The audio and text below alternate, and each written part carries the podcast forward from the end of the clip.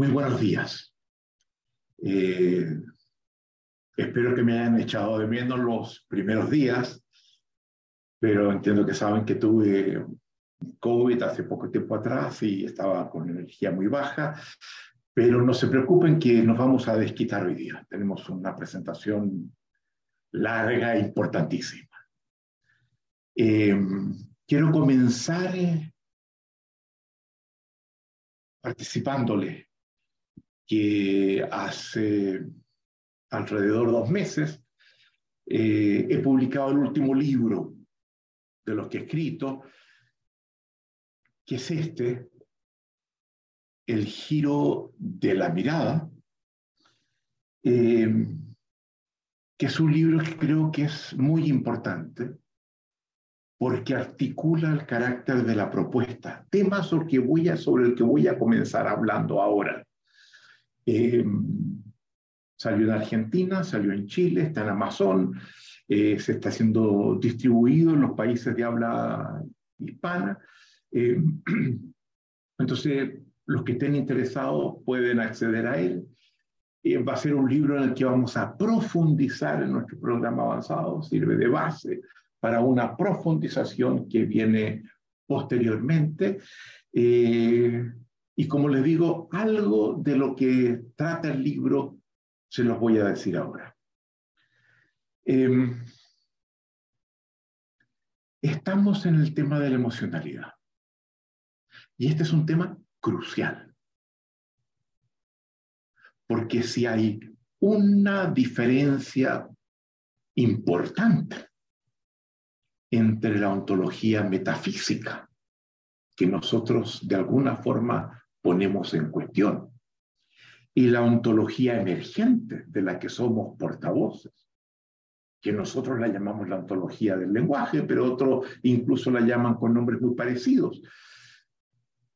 Si hay algunas diferencias importantes, el tema de la emocionalidad es uno de ellos. Eh, y eso lo vamos a ver enseguida. Entonces estamos tocando un tema que es crucial. Y quiero comenzar un poco haciéndome cargo de lo que este libro justamente plantea, lo que busca explicar. ¿Qué buscamos? ¿De qué se trata lo que hacemos? ¿Hacia dónde nos dirigimos? Ese es el tema. Y la respuesta que damos viene de un diagnóstico que hacemos que plantea justamente que operamos los seres humanos, particularmente en Occidente, pero en general en buena parte del mundo, desde una forma de concebir la realidad, lo que llamamos una ontología, la forma como hacemos sentido de la realidad, que nos impide formular adecuadamente los problemas y desafíos que hoy enfrentamos. Y que en segundo lugar, se interpone en la capacidad que tenemos para desarrollar las respuestas, las acciones capaz de resolver esos problemas y desafíos. Y eso podemos verlo en, distintas áreas. Yo distingo fundamentalmente cuatro, lo que es la crisis ecológica, lo que son las, crisis de, de, convivencia social de las instituciones en las que nos apoyamos, que están en, en una caída pero insólita, las crisis en nuestras relaciones personales, que vemos cómo se desgastan se quiebran. Y por último, la crisis en nuestro sentido de vida, que es fundamental para vivir. Que pierde el sentido de vida, cae en depresión, termina posiblemente en suicidio y las tasas de suicidio están aumentando de una forma insólita, alcanzando al, a los jóvenes, a los niños. O sea que antes no pasaba.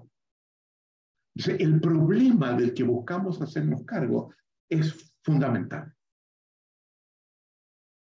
Y decimos que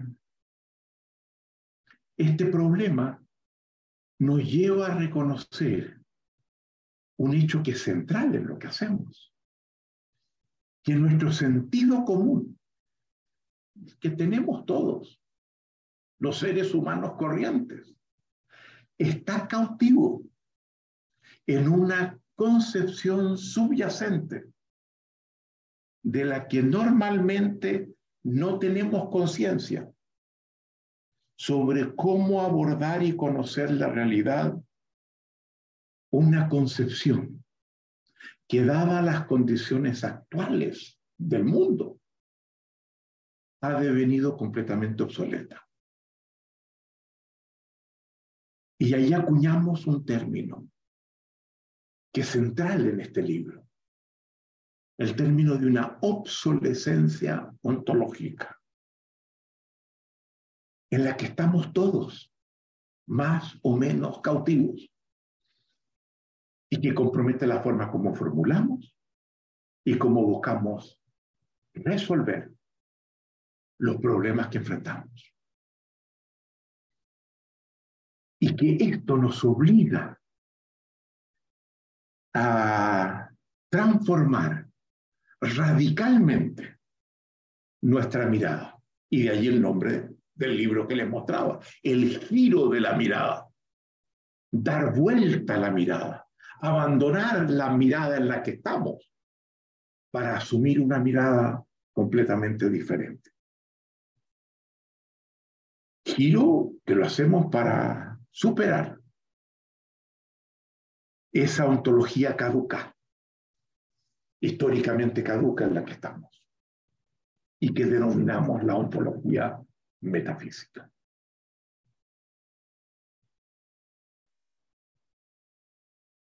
Todo esto para avanzar hacia una ontología, como les decía, radicalmente distinta. Este giro, esta transformación de la mirada, implica enfrentar, corregir las premisas básicas de la ontología metafísica, de las que ya hemos hablado, de las que en, e, este libro profundizo. Eso se hace corrigiendo, cambiando, transformando las premisas desde las cuales esa mirada se constituye. ¿Entienden, verdad? esta transformación de la mirada en la que estamos comprometidos y que es uno de los desafíos que consideramos más importantes en nuestra época y del que obviamente poco o nada se habla. Esta transformación de la mirada busca posibilitar en nosotros una capacidad de transformación del tipo de ser que somos en un mundo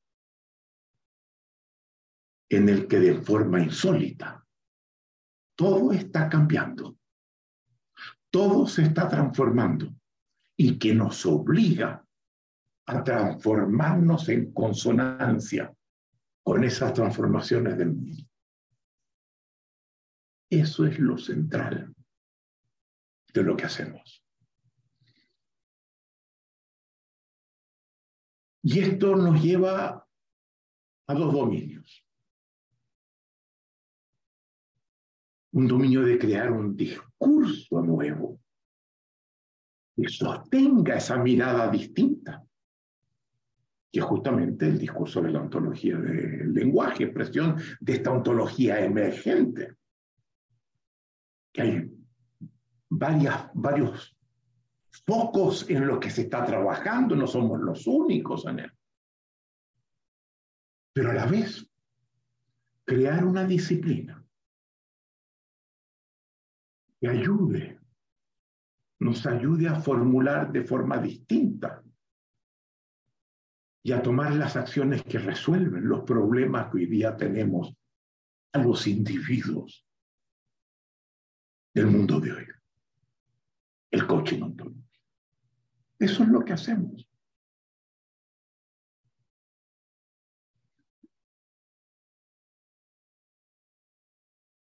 La ontología metafísica, entre uno de sus múltiples rasgos, está el hecho de que desarrolla una mirada unilateral sobre los seres humanos.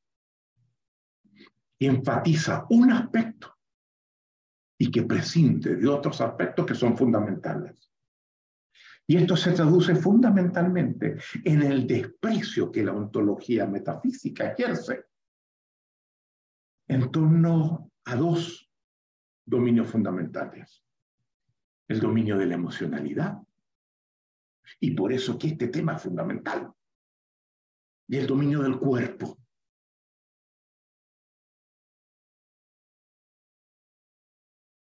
Y estamos precisamente ahora trabajando el dominio de la emocionalidad para cambiar la mirada de forma tal que podamos ampliar nuestra capacidad de transformación del mundo que nos rodea y de nosotros mismos.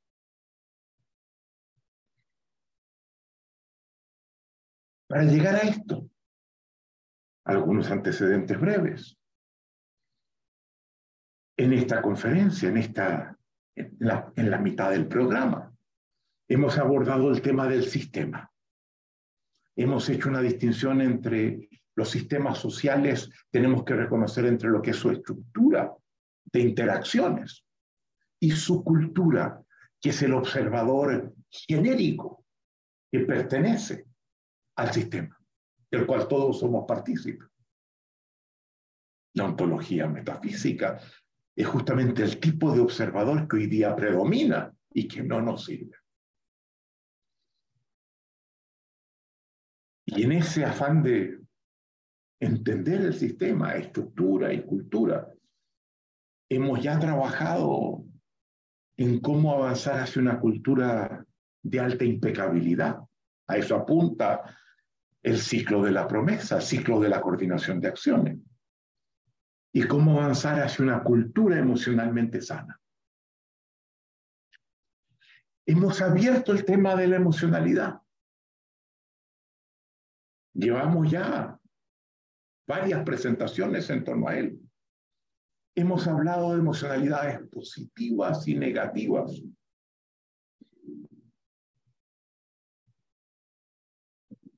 Y cómo las emocionalidades nos sirven para ir conformando nuestro umbral de posibilidades. Sobre ese tema vamos a volver enseguida.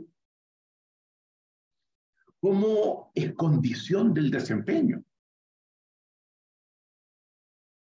La tasa de posibilidad incide en los resultados que somos capaces de alcanzar. ¿Cómo eso determina nuestro sentido de vida? Que hoy en día lo hemos afectado una y otra vez en crisis sucesivas. Primera distinción, positivas y negativas. Segunda distinción, las distinciones sanas y tóxicas con lo cual nos apoyamos, ¿se acuerdan ustedes? En Albert Ellis, que nos hablaba del debeísmo en inglés, masturbation, con A, no con U.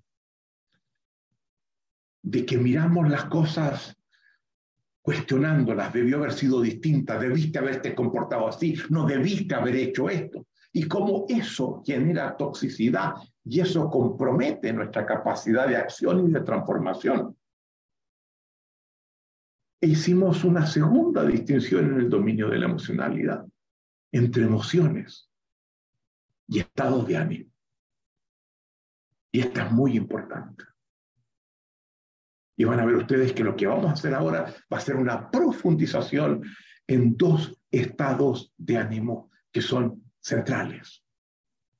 Pero antes de entrar en eso, quiero reiterar algo que muy posiblemente he planteado en otros momentos. Y esta propuesta, y esto que hacemos, y esto es central, porque múltiples de otras escuelas que trabajan en lo que llaman una propuesta ontológica suelen tener serias deficiencias en lo que para nosotros son los tres pilares fundamentales de la propuesta ontológica. Tres. Primero, es una propuesta en el dominio de la ética, de una ética que nos conduce a ampliar nuestro sentido de vida y a crear condiciones de convivencia con los demás, que nos habilita a todos, generar espacios, umbrales de posibilidades y de transformación mucho más altos. ¿Se dan cuenta ustedes? La ética. Segundo, rigor conceptual. Nos, nos apoyamos en las más altas y mejores fuentes de conocimiento en lo que hacemos. Y el libro que les mostraba en su parte final aborda las distintas fuentes que están detrás de lo que hacemos, tanto en el campo de, filo, de la filosofía, que es central, como en el campo de la ciencia donde hay varias disciplinas que inciden de manera directa y en los cuales trabajamos con los mejores representantes de dichos campos. El rigor conceptual es un sello de nuestra escuela que no lo van a encontrar en ninguna otra escuela de formación ontológica. Y tercero, que todo esto se traduzca, y eso es lo central, en poder de transformación eficaz. Que todo eso conduzca a incrementar nuestra capacidad de transformación, incluyendo la transformación de nosotros mismos. Tres pilares que definen esta escuela. Y habiendo hablado de ellos, quiero quedarme un rato en lo primero, en el primer pilar, la ética. Y quiero hacer una breve articulación sobre lo que llamamos los seis ejes ético-emocionales de nuestra propuesta. Y para ello, quiero presentarles dos triángulos. El primero lo, llamamos el triángulo del valor. El segundo, el triángulo de la temporalidad. Y en cada uno de los vértices de estos dos triángulos hay una polaridad entre dos estados de ánimo. Y son centrales. Porque solemos estar en un polo y parte del cambio implica cambiar al otro polo. Y te pido, Alex, que por favor me coloques la próxima lámina.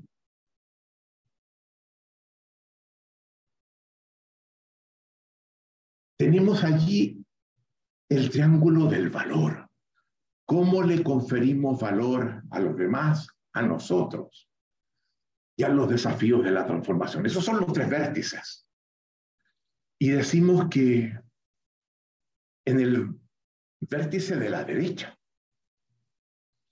tiene que ver con cómo valoramos o no valoramos al otro. Y allí nosotros estamos comprometidos con el estado de ánimo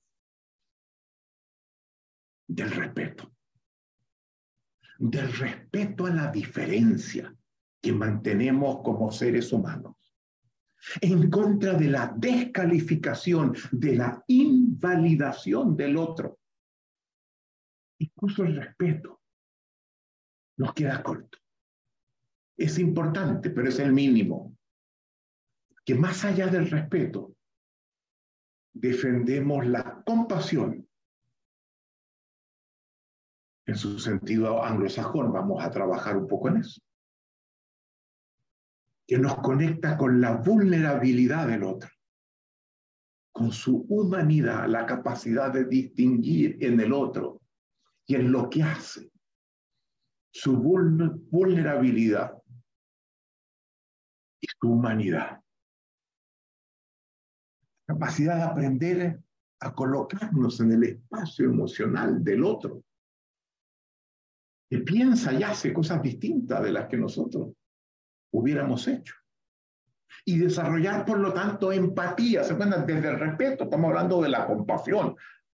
María Zambrano, una gran filósofa, habla de la piedad en vez de compasión. En castellano ese es el término. Hablamos ahora de la empatía. Y el respeto ya lo abordamos en dos grandes temas. Primera conferencia, como elemento central de la escucha. ¿Se acuerdan ustedes? Que descansaba en dos. Apertura. La apertura a la diferencia que mantenemos con los demás. A comprender al otro como diferente y aceptarlo. Y la apertura a ser transformado por el otro. Y ambas descansan en el respeto. Y lo vimos entonces. Pero enseguida de haber visto la escucha pasamos al tema del observador. Porque dijimos, por mucho que expliquemos la escucha y indiquemos cuáles son los elementos que tienen que ser activados para una escucha mucho más efectiva. Y estas dos aperturas a la diferencia que tenemos con el otro y a la capacidad de transformación por la palabra del otro. Solo puede pasar si iniciamos un cambio profundo del tipo de observador que somos. Porque con el observador que hoy somos, el observador metafísico, esas dos acciones son muy difíciles, difíciles de ejecutar. Primero, estado de ánimo, el respeto, ya abordado. Segundo, cómo nos valoramos a nosotros mismos, el vértice de la izquierda de ese triángulo. Y allí, ¿cómo hacer para no mirarnos desde una falta de confianza en nosotros mismos, de una falta de autoestima, reconociendo el valor propio de cada uno, frente a lo cual hemos apuntado varias cosas que son centrales a desarrollar para defender el valor de uno mismo. La importancia de la declaración del no, que la vimos en las declaraciones básicas, ¿se acuerdan ustedes? De poner límites, una forma de defender nuestra dignidad.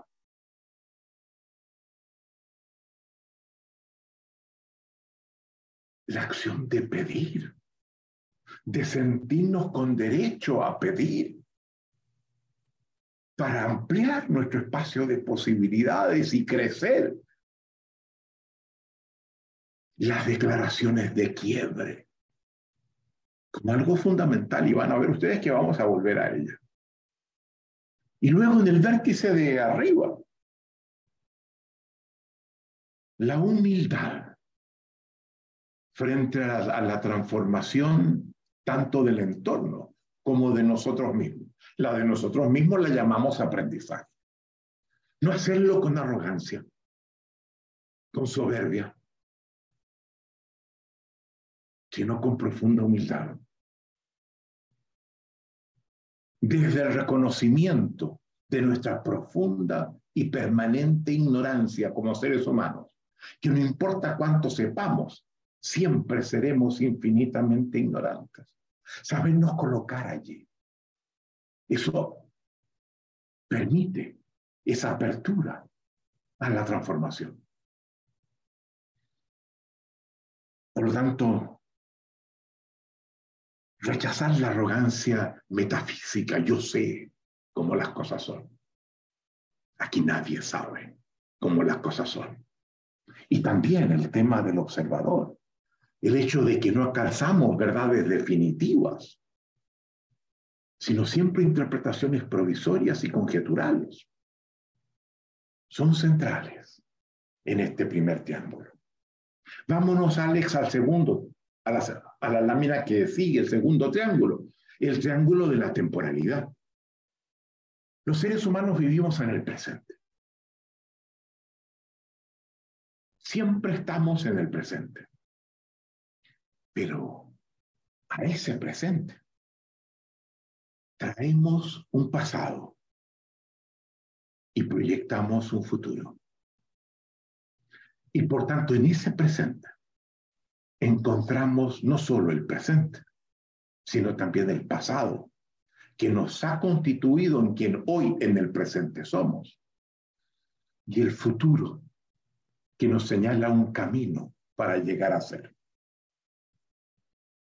Entonces, hay tres tiempos en la existencia.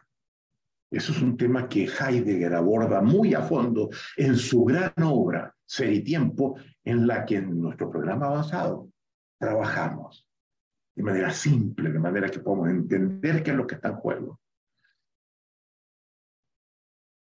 Entonces, vamos al triángulo. En el vértice de abajo aparecen dos estados de ánimo. El miedo y la confianza, que se oponen. El que tiene miedo le cuesta mucho tener confianza.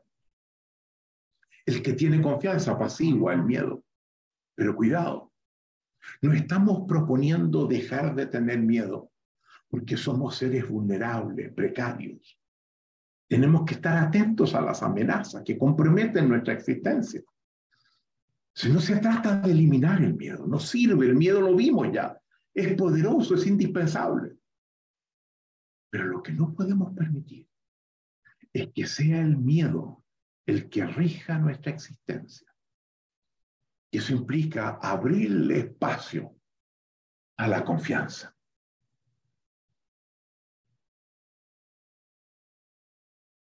Y la confianza la vimos como un elemento fundamental en los sistemas sociales factor de integración de los sistemas sociales. hoy día están en una crisis creciente en todas partes, en todas partes, en todas nuestras sociedades. Estamos perdiendo la confianza en la comunidad y en las instituciones que nos permite convivir juntos. Pero también lo vemos, vimos la, la confianza como elemento central de las promesas. No sé si todavía hemos trabajado con el corazón de la promesa. Si ya Alicia abordó eso o si todavía falta que lo aborde. Pero allí el tema central es la confianza, así que vamos a entrar en ello y vamos a tratar de entender en qué consiste la confianza. Ya abordamos en la primera conferencia el miedo. Y tenemos que hacer ese tránsito.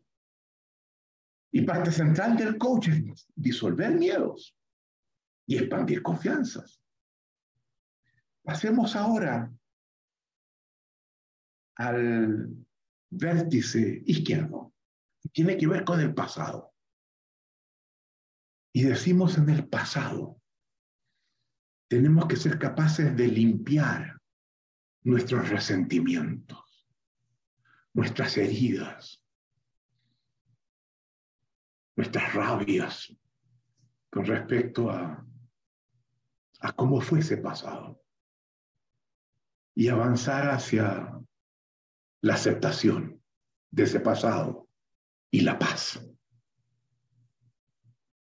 Y este tema, el tema del resentimiento y de la paz, no lo hemos abordado.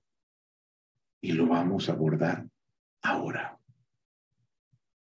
Porque si no hacemos eso, el presente y el futuro quedan comprometidos. Y con respecto al futuro, vértice derecho del triángulo de la temporalidad, sostenemos que tenemos que superar la resignación y avanzar hacia la ambición, hacia el entusiasmo, hacia la esperanza, que fortalece el sentido de vida que permite instituir relaciones con los demás, expansivas, que permite crear umbrales de posibilidad distintos.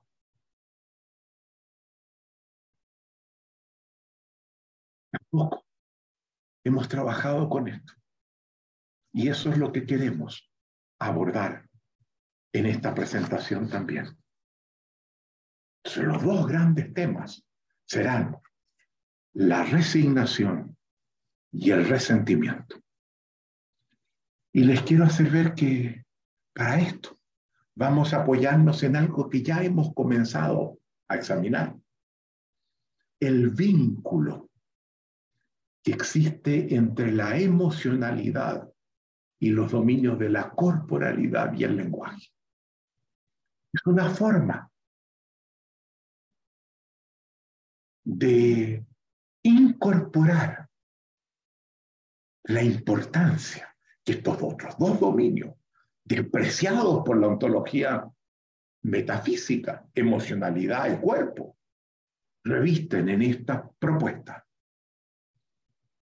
Y vimos como toda emocionalidad, emociones y estados de ánimo, podíamos reconstruirlos en cadenas, en collares de juicios. E hicimos un listado de muy distintas emocionalidades y cómo las reconstruíamos en juicios. Pero una vez que las tenemos reconstruidas en juicios, en, en breves juicios, en párrafos breves que dan cuenta, esos juicios nos permiten avanzar hacia una comprensión de esa emocionalidad. Y usamos esos juicios usando un término que viene de von Clausewitz, gran estratega militar del siglo, comienzos del siglo XIX, que tiene un término, cuando se conquista un territorio nuevo, dice él, y se entra a un continente distinto, hay que crear a la orilla de, a la llegada a ese continente lo que llama cabezas de playa. Lugares donde tenemos que fortalecernos al comienzo para luego conquistar el continente. Cabezas de playa. Esto es lo que estamos haciendo y vamos a hacer. Usar los juicios como cabezas de playa para desde ello desarrollar explicaciones, narrativas sobre estos dos grandes estados de ánimo, la resignación y el resentimiento. Hay algo que es muy importante. Todo observador traza una línea que define su forma de ser. Vamos, Alex, a la siguiente lámina. Y es una línea, perdón, aquí tenemos los seis ejes éticos emocionales. Se dan hemos juntado los dos triángulos. Esto define la ética de la propuesta. Y si ustedes saben cómo manejarse en cada uno de estos vértices, están plenamente en la propuesta ética que planteamos. La próxima lámina, Alex. Todo observador hace, traza una línea, hace una distinción entre lo que considera que es posible que puede ser cambiado y lo que considera que no es posible ser cambiado. Esto no es algo dado.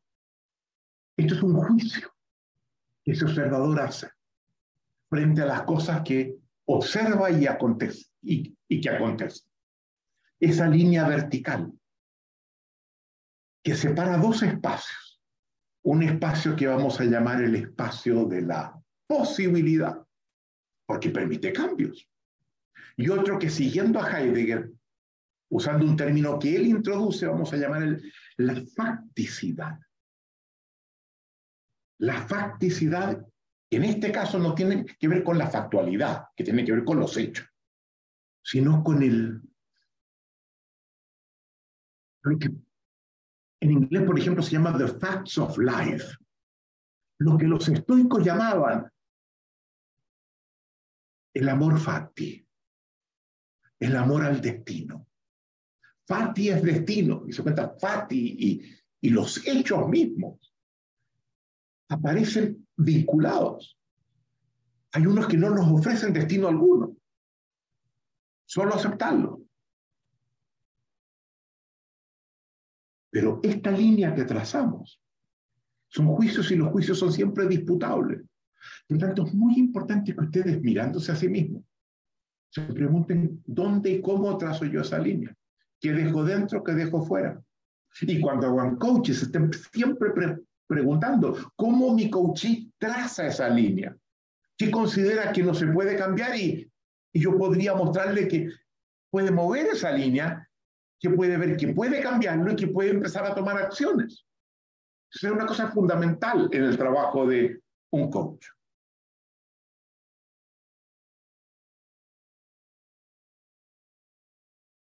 En el, plano de la facticidad, que estos juicios siempre subjetivos, cambiantes, disputables,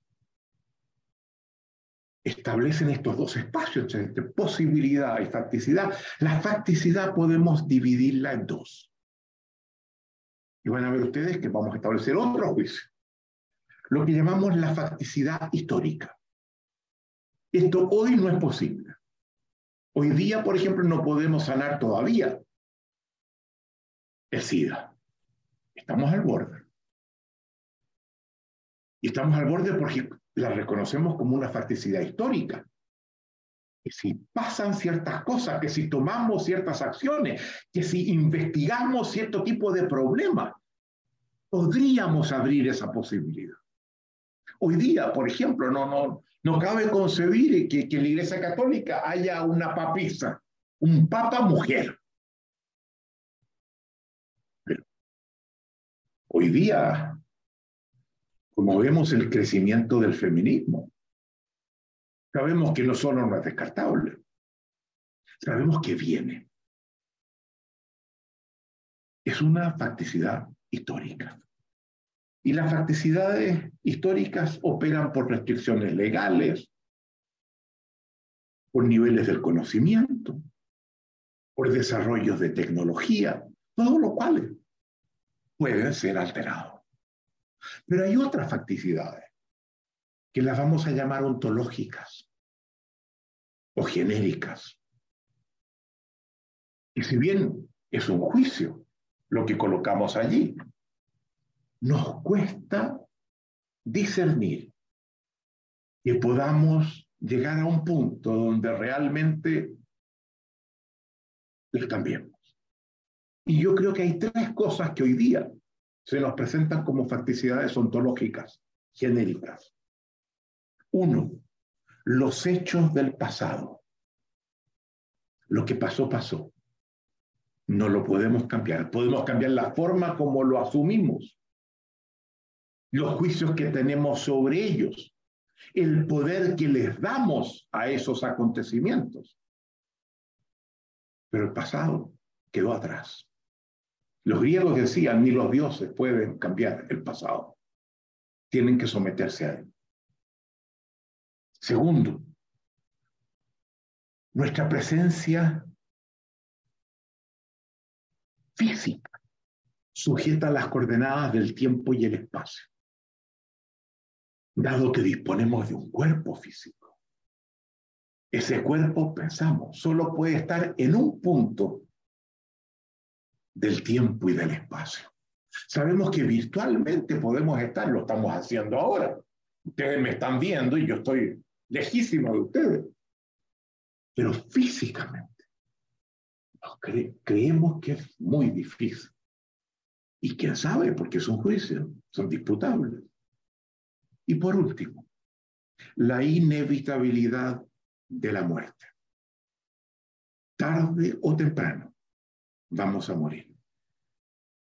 Y eso es un elemento muy importante que define al ser humano. No es descartable que también descubramos que hay posibilidades de vencer la muerte. Hoy lo vemos difícil y lo colocamos en el espacio de las facticidades ontológicas genéricas. Muy bien.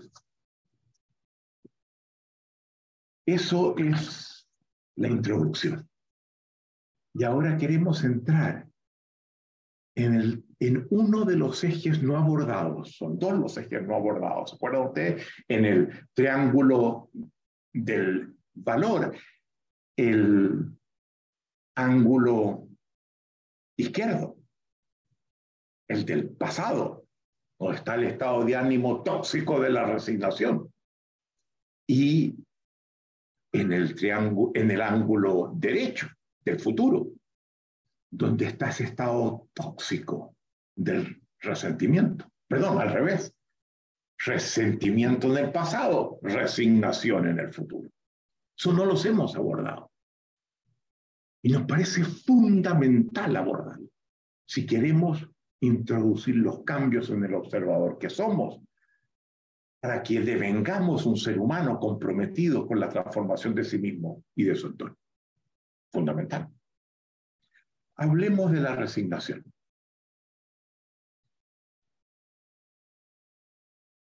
Para abordarlos, estos dos temas, vamos a hacer uso de lo que les hemos presentado en estos días. Los conectores. Conectar la emocionalidad, por tanto los estados de ánimo, con el lenguaje y con el cuerpo. Y en el cuerpo, abrir el cuerpo en dos, la biología y la corporalidad la forma como portamos el cuerpo y lo posicionamos en un sistema más amplio. En la biología, el cuerpo es totalidad y busca trabajar internamente con los componentes que este tiene y sus relaciones. En la corporalidad ve el cuerpo como una parte en un sistema más amplio y cómo éste se posiciona en ese sistema. Sostenemos que la resignación que afecta al futuro. Tiene una gran afinidad con la tristeza. Es como una suerte de tristeza suspendida en el tiempo. Una tristeza proyectada al futuro. El que está en resignación mira el futuro nublado, gris, menos luminoso menos estimulante. Es un estado de ánimo altamente contaminante. Cuando se instala alguien con un gran nivel de resignación, tiene un papel importante en un sistema social, ese sistema se llena de resignación. Cuando hacíamos la reconstrucción corporal de las distintas emocionalidades, ¿se acuerdan ustedes? Y le decíamos pongan el cuerpo de la tristeza. Y luego le decíamos pongan el cuerpo de la resignación. Eran prácticamente idénticos. ¿De acuerdo? Se tiraban para abajo, bajaban la cabeza. Y hacía igual al otro. Claro, porque es una variación de la tristeza en un dominio específico y requiere ser examinado en su especificidad. La tristeza es el juicio de una pérdida irreparable, de una posibilidad perdida. La resignación es la aceptación de una vida que incluye carencias, insuficiencias, insatisfacciones que no tengo cómo corregir. Nosotros le hemos puesto un nombre a la resignación. La hemos bautizado con un nombre. Nos parece importante porque apunta al corazón de este estado de ánimo. Y me parece muy importante que yo, mientras yo vaya hablando, ustedes vayan conectándose con las resignaciones que ustedes tienen. Todos tenemos bolsones de resignación va a llegar un momento en la presentación donde yo voy a pedir que escriban esas resignaciones que cada uno ha identificado en forma confidencial. No tienen que compartirlo con nadie. Vayan, no solamente me sigan intelectualmente, vayan usando lo que yo digo como espejo para verse ustedes y descubrir elementos de los que son portadores. El nombre que le hemos puesto a esta emocionalidad, a este estado de ánimo, es la emocionalidad de la impotencia. Porque bajo la resignación, el poder creativo que disponemos se nos opaca. Sentimos que nuestra acción no hace diferencia, y no tiene valor. La acción, nuestra acción se devalúa y sacrificamos nuestra capacidad transformadora. Ellos se expresa en voces interiores. Y cuando yo mencione las voces interiores, ustedes las van a reconocer en ustedes. Yo les pido dónde, cuándo, por qué, en qué área. No dejen de hacerlo. Hay voces que son más directas. Cuando enfrentando una situación decimos, ¿y para qué voy a hacer algo si nada va a cambiar? Es inútil en esto hacer cualquier cosa. Todo da lo mismo. Eso no es posible para mí. Yo no puedo modificar esto que estoy viviendo y en lo que me encuentro atrapado. Trabajo, relaciones personales. ¿Dónde ustedes suelen decirse esto? Hay algunas voces indirectas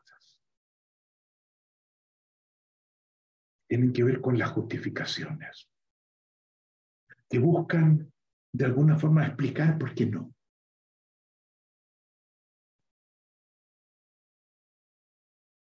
Que tienen distintas modalidades. Voy a mencionar dos. Sí, sí, pero ese pero. Yo sé que está mal, pero yo sufro con eso. Pero, o bien, sí, lo que sucede es que, lo que pasa es que, ¿se da cuenta? ¿Cómo acudimos a justificaciones? que creemos que son, tienen el poder de las explicaciones, que puede ser muy potente pero que a diferencia de las explicaciones, las justificaciones, devalúan la acción. Desactivan mi capacidad de intervención. Esta propuesta quiere que ustedes devengan alérgicos a estas voces, tanto las directas como las indirectas que cuando las escuchen en ustedes, reaccionen. Cuando las escuchen en otros alrededor, en sus hijos, en sus parejas, en sus colaboradores, reaccionen.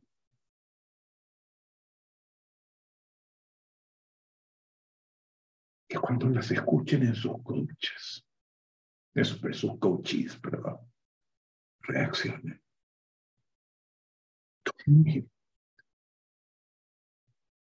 las reconocen en ustedes, ¿verdad?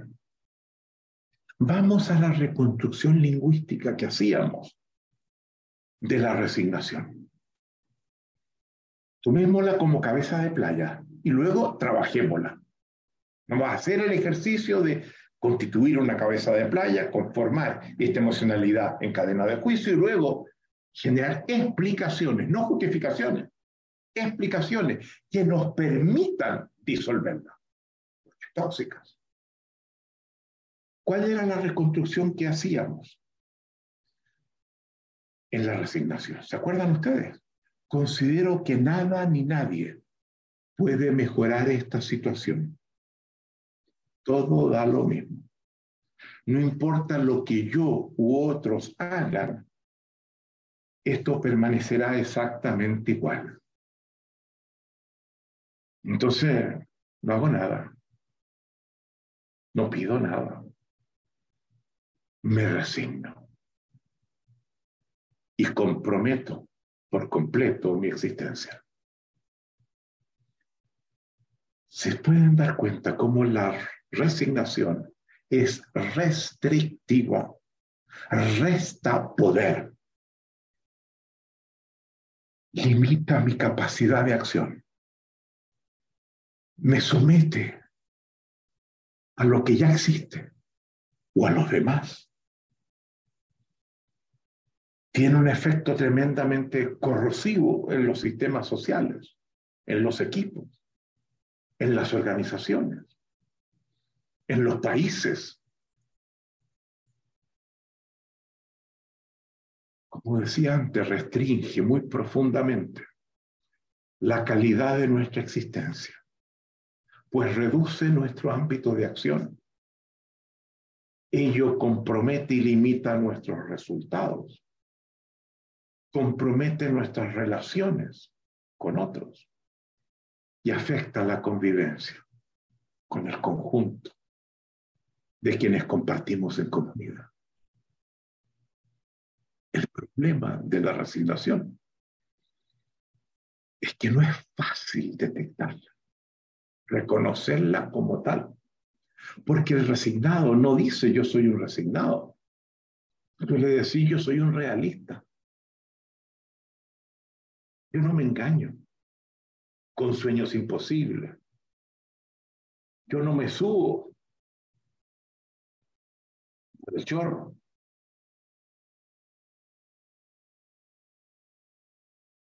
¿Verdad? ¿Reconocen en ustedes esa actitud? Hay un país que, cuando con Alicia hemos trabajado mucho en él, es España.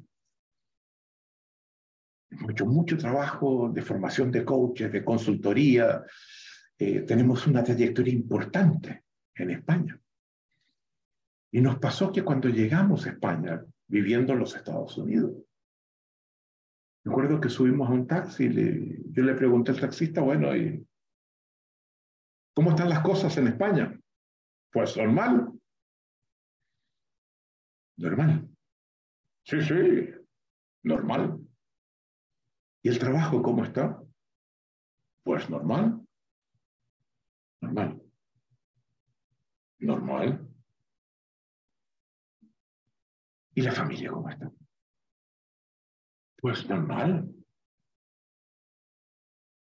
¿Normal?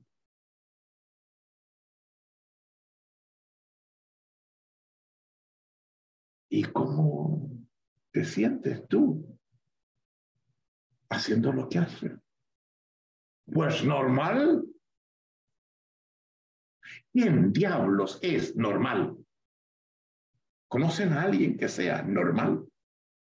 No cuestiono el concepto porque estadísticamente es muy importante.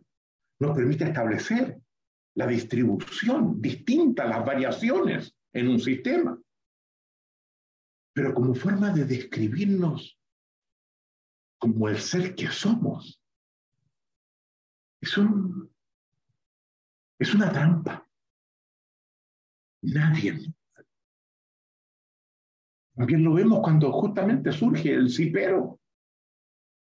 Cipero. Es una forma de, de normalizar, de darle realismo a la resignación.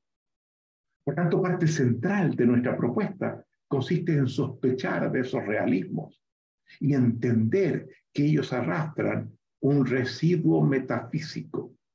Las cosas son así. Yo soy así. Ella es así. Por tanto, la tomo o la dejo. Pero es así. No pretendas cambiarla. ¿Qué es eso? Este es el corazón de la metafísica. El ser es inmutable. La metafísica, la ontología metafísica, la asociamos con el espíritu de la gravedad, de la pesadez. Y parte de lo que este programa busca es sacudirnos esa insoportable gravedad del ser que la resignación crea. y recuperar el espíritu de la liviandad, de la inocencia. Alejarnos de la gravedad de la culpa, del pecado característico de nuestra tradición judeo-cristiana. Acercarnos más al espíritu griego, al dilema que se le plantea a Aquiles cuando los dioses le plantean. ¿Podrías convertirte en un héroe? Pero tendrías una vida muy corta, muy breve. O podrías dejar la opción de ser un héroe y te haremos vivir mucho más. ¿Qué escoges? El griego no lo duda. El héroe. Esto tiene un vínculo muy importante con la mirada griega. Los seres humanos tenemos que aprender llevarnos, imaginar, crear posibilidades.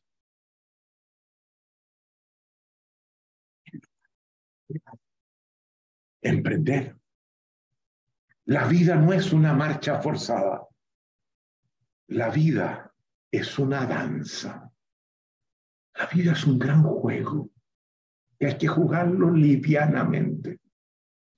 Hay que aprender a jugarlo livianamente. Nietzsche, que es el filósofo más importante que está detrás de nuestra propuesta, nos dice, yo solo podría creer en un Dios que sepa danzar, que sepa jugar.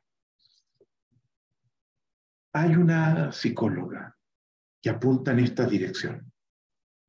Psicóloga que actualmente enseña en Stanford, Carol Dweck, capaz que la hayamos mencionado antes, que tiene una gran contribución que ha tenido gran impacto. Ella habla que los seres humanos tenemos dos tipos de mentalidades dos tipos de observadores.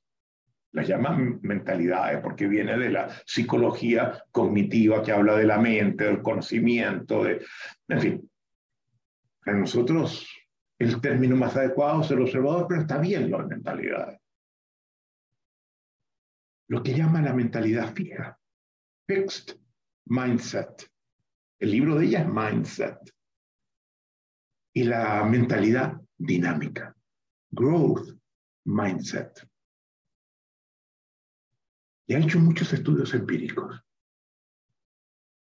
En distintos dominios se preguntaba a la gente que le va bien, que tiene éxito, que ha logrado, como dicen en Estados Unidos, they made it.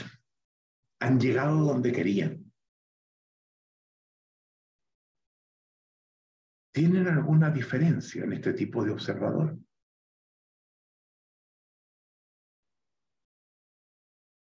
y descubre que sistemáticamente, en muy diversos dominios, en el dominio científico, en el dominio político, en el dominio de las celebridades, en el dominio de la música, del arte,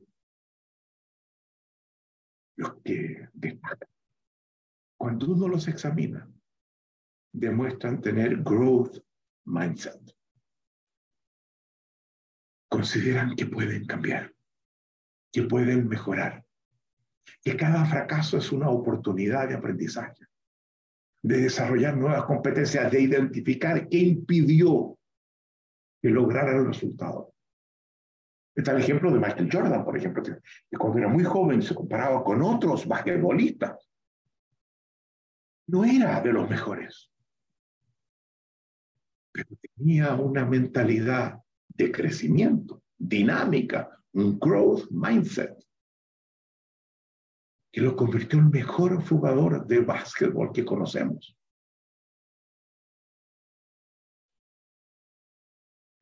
Al cambiarse de nombre, al concebirse como realismo, al entenderse como normalidad, la resignación se esconde no se nos revela como resignación. Y tenemos que aprender a atraparla, Tenemos que aprender a mirarla a la cara. Tenemos que rasgarle sus disfraces, sus falsos ropajes. Tenemos que desnudarla y exponerla tal cual ella es. Ese es uno de los trabajos del coach. Mostrarle al coachee que sus realismos no son tales, son formas, sus normalidades no son tales, son formas de esconder su resignación. Hay una relación muy estrecha y muy importante entre la resignación y el liderazgo. Muy importante. El líder suele redefinir lo que una comunidad considera que es posible el líder transforma el espacio emocional de esa comunidad y produce un incremento de positividad emocional en ella. Muestra posibilidades que previamente no se observaban. Despierta la ambición. Conduce a esa comunidad a la acción, al logro de resultados que eran previamente inimaginables.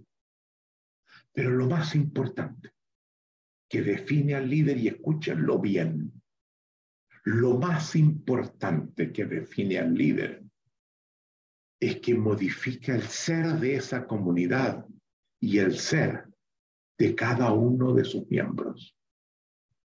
Esto es lo más importante. Y les aseguro que no lo han entendido. Porque no basta que se los diga. Estoy obligado a mostrárselos. Y para hacerlo voy a acudir a una película sobre un gran líder que yo considero como quizás la película más importante de la historia del cine. Película de la que poca gente habla una película producida el año 1927 por un gran director francés, Abel Gans, sobre un líder excepcional que es Napoleón.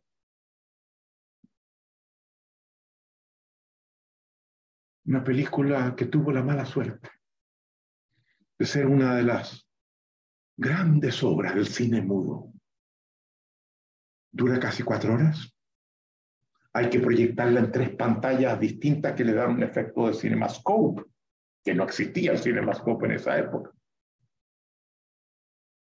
Pero ese mismo año, el año 27, el 6 de octubre, en el Teatro Warner de Nueva York, se inaugura la película El cantante de gas con Al Jolson, que fue la primera película relativamente larga, no un corto chiquito. Hablado. Y esta gran obra de arte de Abel Gons, en la que actuaba uno de los actores más destacados que ha habido, Antonín Astu,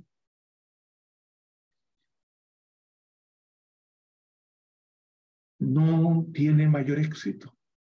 La gente comienza a ver el cine hablado, el cine sonoro,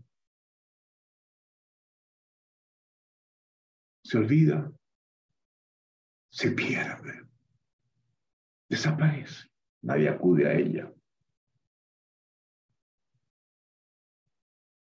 Y hace algunas décadas, harán unos 20 años, encontraron las cintas. Y con las cintas hicieron un, video, ni siquiera un DVD entonces, donde uno podía ver esa película de Abel Gons, cuatro horas, cuatro, cuatro horas. Y nos cuenta la historia de Napoleón. Cómo surge la Revolución Francesa, que plantea un tipo de sociedad radicalmente distinta, sustentada en tres principios. No, no, no, no es la ética, el rigor conceptual, y el poder de transformación eficaz, son los nuestros. La igualdad, la libertad y la fraternidad, la solidaridad entre los miembros de la comunidad. derrocando a la monarquía, sosteniendo que el poder social no lo recibe el rey directamente de Dios, sino que remite a los ciudadanos, a la propia comunidad. Experiencia que se descarrila muy rápidamente y pasa por un periodo macabro del terror, donde mucha gente protesta frente a los cambios que se estaban haciendo y comienzan a juzgarlo y a usar una tecnología que un francés de la época, Monsieur Guillotin, había inventado, la guillotina, donde uno ponía la cabeza y sa. Y eso produjo en Europa lleno de monarquías en esa época. Esto va a llegar a todas partes. Esto está creciendo, pero a Francia. Y logran algunos revolucionarios reencauzar la revolución. Y en ese momento, Francia se ve afectada por diversos países limítrofes que la amenazan, que la atacan y entran en guerra con los reinos del norte de Italia y comienza a perder sistemáticamente todas las batallas. Y la Asamblea de Ciudadanos se reúne y dice, bueno, tenemos que salvar esto. Estamos iniciando un proyecto que, que tenemos que rescatarlo, no podemos dejar que, que se pierda esto. Se cometieron errores, es cierto, pero ya hemos reencausado. Y se reúnen para ver qué pueden hacer. Hay una sesión especial. Y eso lo muestra la película. Muda. Con pequeñas frases de repente. Con una música espectacular la acompaña, que se la superpusieron. Y comienzan a dar ideas y los ciudadanos escuchan y dicen, no, no, no, no, eso no, no, no, no, eso no, ¿cómo vamos a hacer eso? No, no, interesante cómo está cundiendo la resignación en los revolucionarios. Y están por terminar la sesión sin haber alcanzado ningún, ningún acuerdo.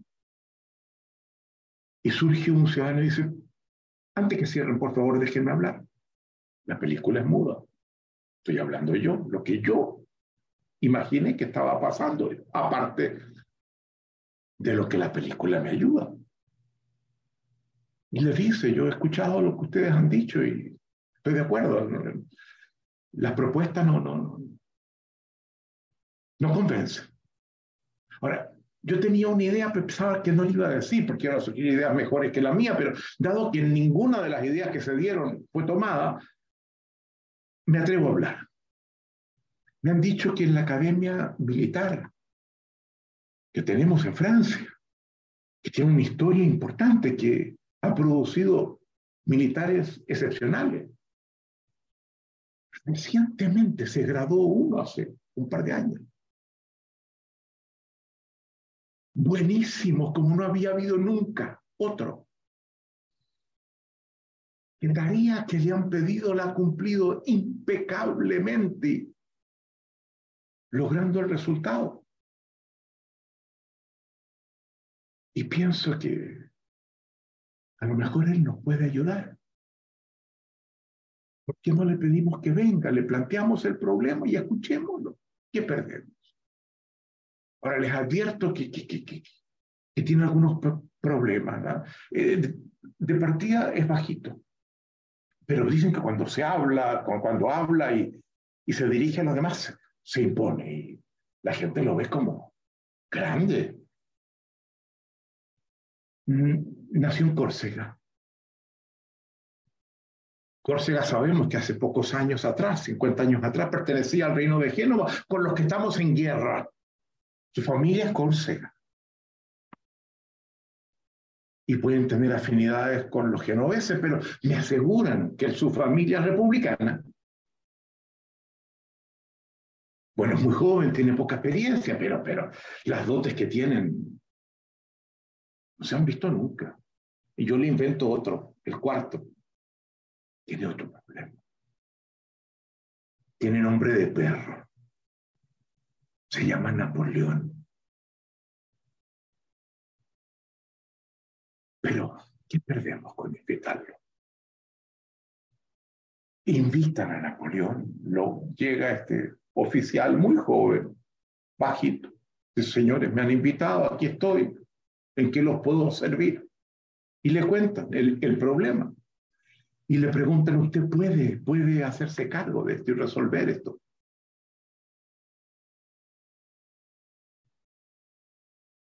Y él piensa un par de minutos. Y dice, sí, yo puedo, pero requiero dos condiciones.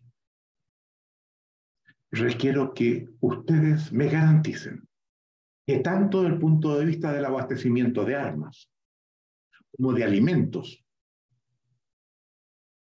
el frente estará siempre abastecido con ese compromiso, yo creo que puedo. Pero hay algo más, una segunda petición. Quiero estar informado de todo lo que pasa en París. No quiero descubrir que pasaba algo de que no estaba enterado y quiero estar al tanto. Si se comprometen ambas cosas, yo me hago cargo de las tropas. ¿Y cuándo le dicen? Hoy día me ponen un carro que me traslade donde las, tropas están estacionadas. Y parte. Uno ve una de las imágenes más lindas de la película, cómo va Napoleón en un carrito que lo lleva con un coche atrás por, por los Alpes camino a Italia. Y como van, llegan a cada rato mensajeros a caballo que le entregan unos papeles que le cuentan lo que está pasando en París, cumpliendo. Y cómo llega a la frontera con Italia y mira cómo están las tropas. Se han dedicado al pillaje están completamente desmoralizados, haciendo estupideces, robos, crímenes.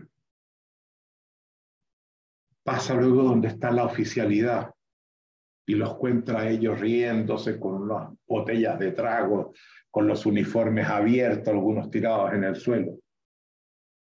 Y dice, Dios mío, le tocó la escoria, nadie le advirtió. ¿Qué va a hacer? ¿Qué es eso? La resignación de uno. Y llega a un lugar donde dice, a ver, aquí, aquí está limpio, por favor, instalen mi carpa y quiero que en media hora toda la oficialidad esté presente, que me voy a dirigir a ellos. Montan la carpa. Y llega la oficialidad caminando apenas con las botellas en las manos, las casacas abiertas, y miran a este oficial joven y se ríen. Napoleón los ve y comienza a hablarles. Y en la medida que les habla, ellos comienzan a soltar las botellas, a abrocharse las casacas, a cuadrarse a poner atención. Y uno dice, ¿qué está pasando? Esos hombres, esos oficiales, esos borrachos, esa escoria, ¿saben ustedes? Le brindaron sus nombres a las principales calles de París por las hazañas que hicieron. Ese líder cambió Francia, cambió a esos generales, pero por sobre todo, cambió el sentir de los franceses. Lo que Sarkozy cuando iba a las elecciones presidenciales llamaba la fierté française, El orgullo de ser francés viene de eso, de Napoleón. Tomemos este ejemplo para decir algunas palabras que me parecen fundamentales sobre el liderazgo. Solemos creer que las acciones, las acciones del liderazgo son aquellas que ejecutan los líderes. Eso no es así. La relación es la inversa. Son las acciones de liderazgo las que constituyen a los líderes. Nadie, nadie es líder hasta que no se comporta como tal. Acción genera ser. Es uno de los temas, lemas centrales de la propuesta. Acción genera ser. Si ustedes toman nuevas acciones, serán distintos. Si son grandes acciones, serán grandes. Si son acciones de liderazgo, serán líderes. Todos podemos ser líderes. Todos somos líderes en potencia. Solo basta que nos comportemos como tal. Cuando resignamos, ¿quién resignamos? Posibilidades que no observamos. Deseos o sueños que hemos abandonado. Insatisfacciones que hemos terminado por aceptar. Todos, todos, insisto, tenemos áreas de resignación, áreas en las que hemos tirado la toalla y nos hemos negado a cambiar las cosas y generar nuevas posibilidades, en las que se escuchan aquellas voces de la resignación de las que hablábamos, en las que hemos restringido nuestras aspiraciones de una vida mejor, de una relación mejor, de un trabajo mejor y más satisfactorio, de un equipo de alto rendimiento, de un emprendimiento distinto. Es fundamental. Si ustedes quieren llegar a ser coaches, que antes que nada trabajen con ustedes mismos y prueben en ustedes mismos el poder que la propuesta tiene. Esto no se aprende solo acá. Lo que entra acá tiene que convertirse en una forma de ser distinta. Y al partir del convencimiento que les da de que eso es posible, ustedes llegarán a ser grandes coaches. De lo contrario, va a ser muy difícil. Entonces yo les pido que vayan a su cuaderno en esta parte que hemos abordado. Por favor, Alex, muestra la lámina que quiero que con la que ellos den para que la ubiquen en el cuaderno. Es la lámina que sigue a la, que, a la última que vimos, por favor. Alex, ¿estás ahí? Muy bien. No, esa no es Alex, es la que sigue. No, la, anterior, Alex. Esa. Hay una lámina que les pide arriba, arriba, puede que sea distinta de lo que sale allí, pero les pide arriba que ustedes escriban las áreas de resignación que identifican en ustedes en el dominio personal, donde se han resignado. Y luego en el dominio del trabajo, de la identidad pública, identidad privada en otro, más ligado a lo personal. Trabajo, identidad pública en la, otra. Y la escriban. ¿De acuerdo? Hechos, nombres, eventos, situaciones. Breve, muy breve. Simplemente identifiquen la cosa que sepan y esas son las resignaciones con las que vamos a trabajar ahora. Una, dos, tres, no más. Ustedes saben de lo que estoy hablando. Yo no, pero ustedes sí. Muy bien.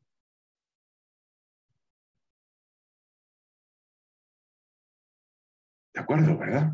Está escrito arriba. Luego vamos a trabajar en la parte de abajo con, cuando trabajemos con el resentimiento. Guardémoslo para abajo. Bien. ¿Cómo superamos la resignación y transitamos hacia la ambición, el entusiasmo y la esperanza? De la falta de posibilidades a la apertura de las posibilidades, de la oscuridad de la resignación, la luminosidad de una existencia vivida desde ella.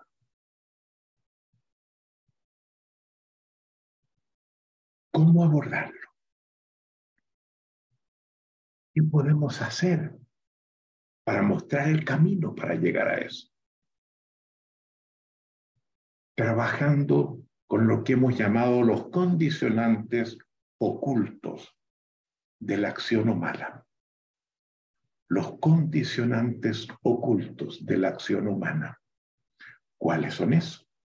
Modelos A, el observador y el sistema. Con eso vamos a trabajar.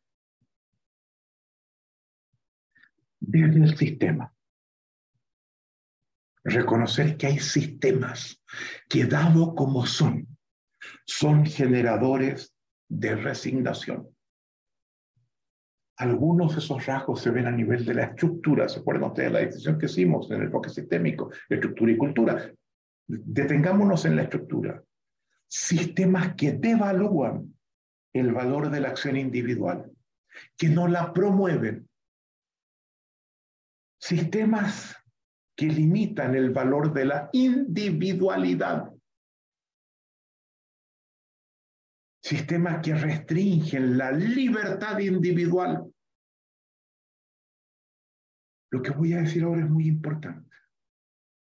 Sistemas que comprometen condiciones básicas de equidad, donde un individuo, aunque sienta que no está entre los más beneficiados, pueda creer que si se compromete a tomar determinadas acciones, si no él, al menos sus hijos, pueden llegar muy lejos. Pero hay sistemas que eso no lo permiten, que no sabe que haga lo que haga. Ni uno ni los hijos llegan. A lo mejor tres, cuatro, cinco generaciones. Pero eso no motiva lo suficiente a nivel cultural, un sistema que tenga el etos del logro y la superación, que valore el emprendimiento, la innovación, la creatividad. No esos sistemas que tienen como cultura la cultura del lo que en inglés se llama el entitlement. Yo tengo derechos, yo me lo merezco, independiente de lo que haga. El Estado tiene que proveerme.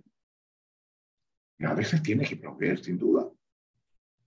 Pero eso no me inhabilita a mí para hacer mi parte. Ese es el debeísmo de Albert Ellis. ¿Se acuerdan ustedes? Debe el Estado. Yo me lo merezco.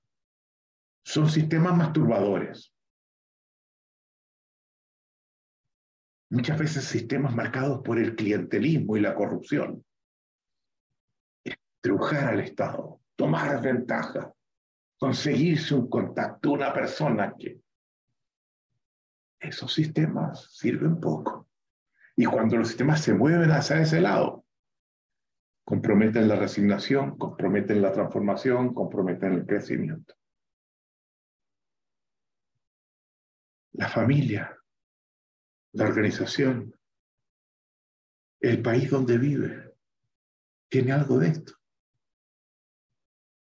El clientelismo, la corrupción, las demandas al Estado y las exigencias de salir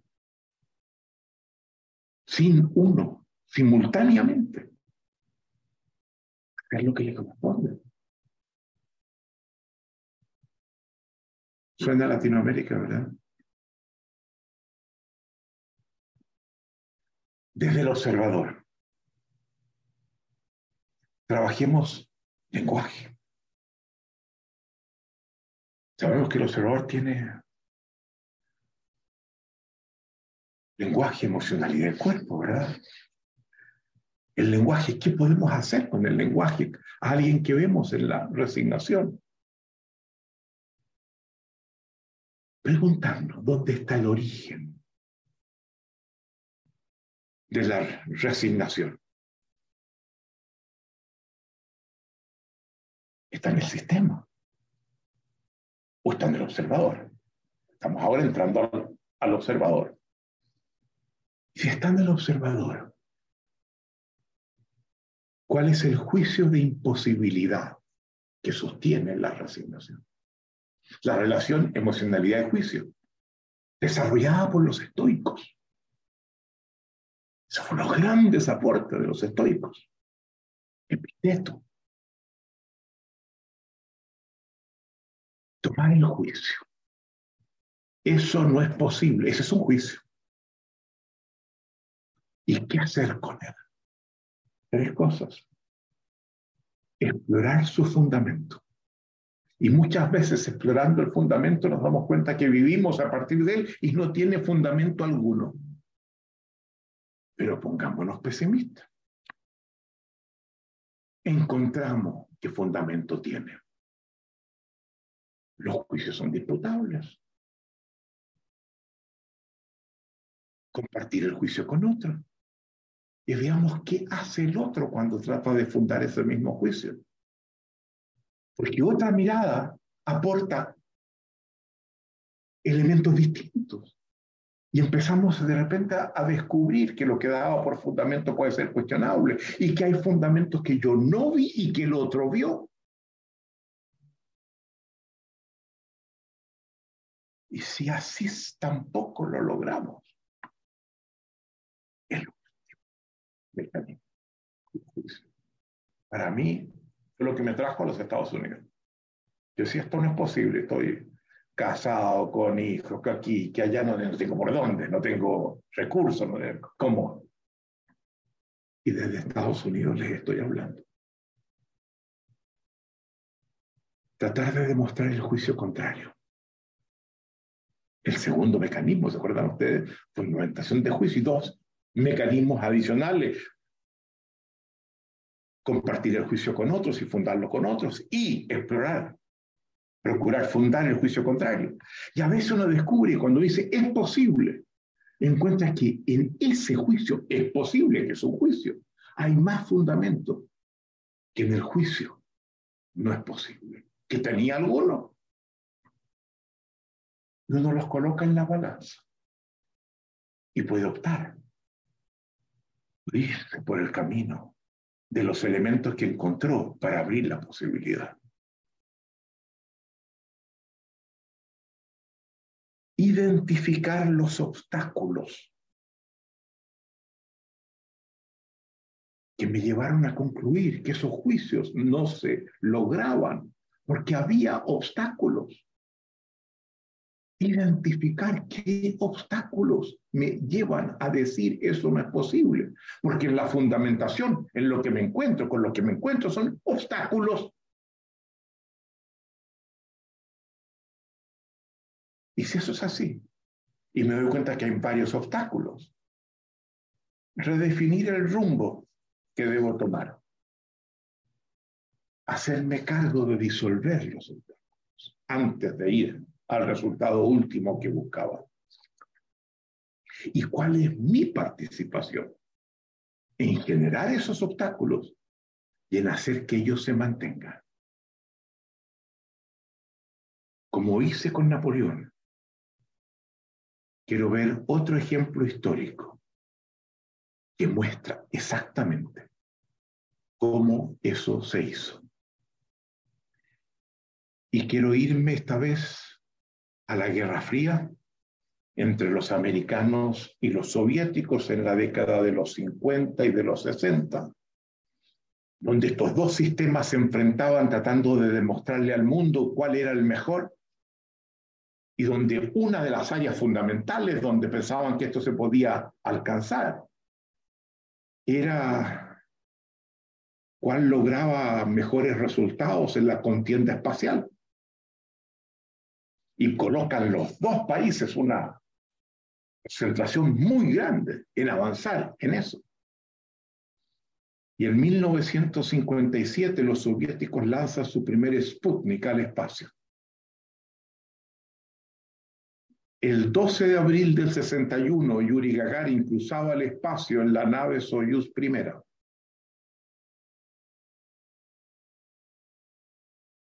Y a partir de esto y otros hechos, se produce en Estados Unidos una desmoralización muy grande. Y la gente comienza a decirse, bueno, hemos creído que somos mejores que los soviéticos, pero, pero nos está ganando. Es un hecho. Miren el cielo. Allá va el Sputnik. Miren cómo Gagarin subió y bajó y relata lo que fue su viaje por el espacio. Nosotros no hemos hecho nada de eso. Y el 21 del año 61, un mes después de que los rusos colocaran a Gagarin en el Soyuz primero, el presidente de los Estados Unidos, John Kennedy, convoca al pueblo americano a que lo escuchen por la televisión, por la radio. Pide que todo el mundo ponga atención a lo que tiene que decir. Y todo el mundo se concentra esa noche en escuchar lo que Kennedy tiene que, señalar. Y Kennedy, a través de su mensaje, asume el compromiso de que los Estados Unidos colocará un hombre en la luna. Eso no era tan difícil, ¿no? La cosa de lanzar a un hombre en la luna, ¿no? Pero traerlo sano y salvo a la Tierra antes de que termine esa década tiene fecha de caducidad la promesa. Y la gente sale, pero wow, este es un líder. ¡Wow! ¿Cómo nos hacía falta alguien así? Salvo la comunidad científica, que dicen está loco. ¿Cómo puede prometer algo así si no hay cómo? Si no tenemos los materiales para una nave así, no tenemos la tecnología, no tenemos los conocimientos que nos permita avanzar hacia un resultado de ese tipo. Si no hay, no hay cómo, no hay cómo. ¿Cómo se le ocurre? Lo está dejando a todo el mundo muy contento, pero va a venir una ola de resignación después que esa no la va a parar nadie. Y le informan a Kennedy que la comunidad científica lo está criticando muy duramente. Kennedy le dice a sus asesores, escojan a los representantes más importantes de los distintos dominios científicos en los que surgen esas críticas e invítenlo a una reunión conjunta en la Casa Blanca. Que me lo digan a mí. Y lo hacen. Y los recibe Kennedy y le dice, señores, tengo que agradecerles inmensamente a nombre del pueblo americano por lo que esto va a significar la presencia de ustedes acá. Ustedes han dicho que lo que yo prometí no es posible. Hay demasiados obstáculos para llegar a ello. Por favor, ¿cuáles son, según ustedes, esos obstáculos? Y se levanta uno por uno los científicos que venían por las distintas disciplinas y le enumeran los obstáculos. Y cuando termina el último, Kennedy le dice, ese agradecimiento se incrementa. Esto va a ser fundamental en la historia del pueblo americano. Muchas gracias. Y yo ver ahí. Y se da vuelta. Mira a su staff que estaba atrás de él. Y les pregunta, ¿tomaron nota de todos los obstáculos? Sí, señor, le. Pues a trabajar. Esos obstáculos tienen que haber sido eliminados antes de que termine esta década, dejándonos tiempo para enviar al hombre de la luna y traerlo de vuelta. Y el 21 de julio de 1969, terminando la década, Neil Armstrong nos decía desde la luna que acababa de dar un pequeño paso, el primero, en la superficie de la luna y que con ello realizaba un gran salto en la historia de la humanidad. Volvió a la Tierra a contar su experiencia. Los obstáculos no son razón suficiente para no avanzar y para detenerse. Desde la corporalidad, trabajar el cuerpo de la resignación. La resignación se expresa en el cuerpo y desde el cuerpo que se asume desde ella es muy difícil abrir posibilidades inspiradoras y expansivas. Trabajar el cuerpo vivir la vida desde la figura del juego, como nos lo plantea Heráclito. Producir experiencias de expansión de posibilidades, donde uno participe en descubrir que uno puede hacer distintas cosas al comienzo pequeñas, pero sí puede hacer. Y por último, desde la acción,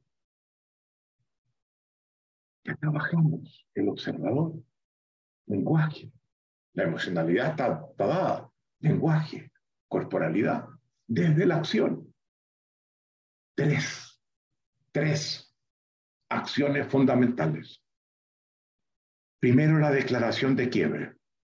Y se las digo para que ustedes la tomen en cuenta frente a la resignación que detectaron en ustedes. Decir basta. Decir no más. Decir suficiente. Mientras no digan eso, difícilmente se van a abrir los espacios. Segundo, utilizar una competencia que vamos a desarrollar en la próxima conferencia, donde vamos a trabajar la tipología de distintas conversaciones posibles. Una de ellas es la conversación para expandir posibilidades. Las posibilidades se crean en conversaciones. Abran conversaciones con otros. Discutir cómo generar posibilidades que no ven o que parecen inalcanzables. Se quedan solos. Eso lo vamos a ver enseguida.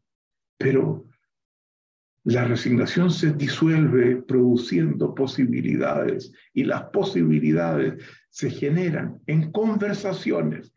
Ir a esas conversaciones que vamos a enseñarles en la próxima conferencia. Y tercero, pedir. Identificar qué hace falta. ¿Y a quién le puedo pedir? Que suministre, que aporte, que genere aquello que hace falta. ¿Qué puente hace falta? ¿Qué cosa hace falta? Y pedir y pedir como, como les hemos enseñado a pedir. respetando los elementos básicos de una petición efectiva que ya les hemos enseñado. Que les estamos enseñando todavía. Pero me gusta siempre ponerme en el lado negro para generar en él alguna luz. Que no falta el que me escucha ahora y me dice, por favor, Rafael, que es fácil. Es hablar desde donde tú estás y decir todas las cosas que nos has dicho. Tú no estás en mi lugar. No sabes qué fue lo que yo escribí. ¿Sabes? Yo no tengo, yo no sé qué pedir, ni menos a quién pedirla. No me sirve tu petición. No sé qué pedir ni a quién. Ese es el sumo del resignado, ¿se dan cuenta? Pero hay gente que está ahí y que tenemos que ayudar. Y que dice eso. Y puede que haya varios de ustedes que se lo digan. Escuchen bien. Mentira. Ustedes no pueden decir eso. Si no saben qué pedir, ni a quién pedir, por lo menos pidan ayuda. ¿Y a quién me va a decir uno de ustedes? ¿Y a quién le pido ayuda? A su coach. Está allí para ayudarlos a resolver estas cosas, estos desafíos. Su coach. Tienen cinco meses más para hacerse cargo de esto. Y queremos que cuando llegue el final del programa y vuelvan a esa página, agradezcan haber estado en él. Gracias.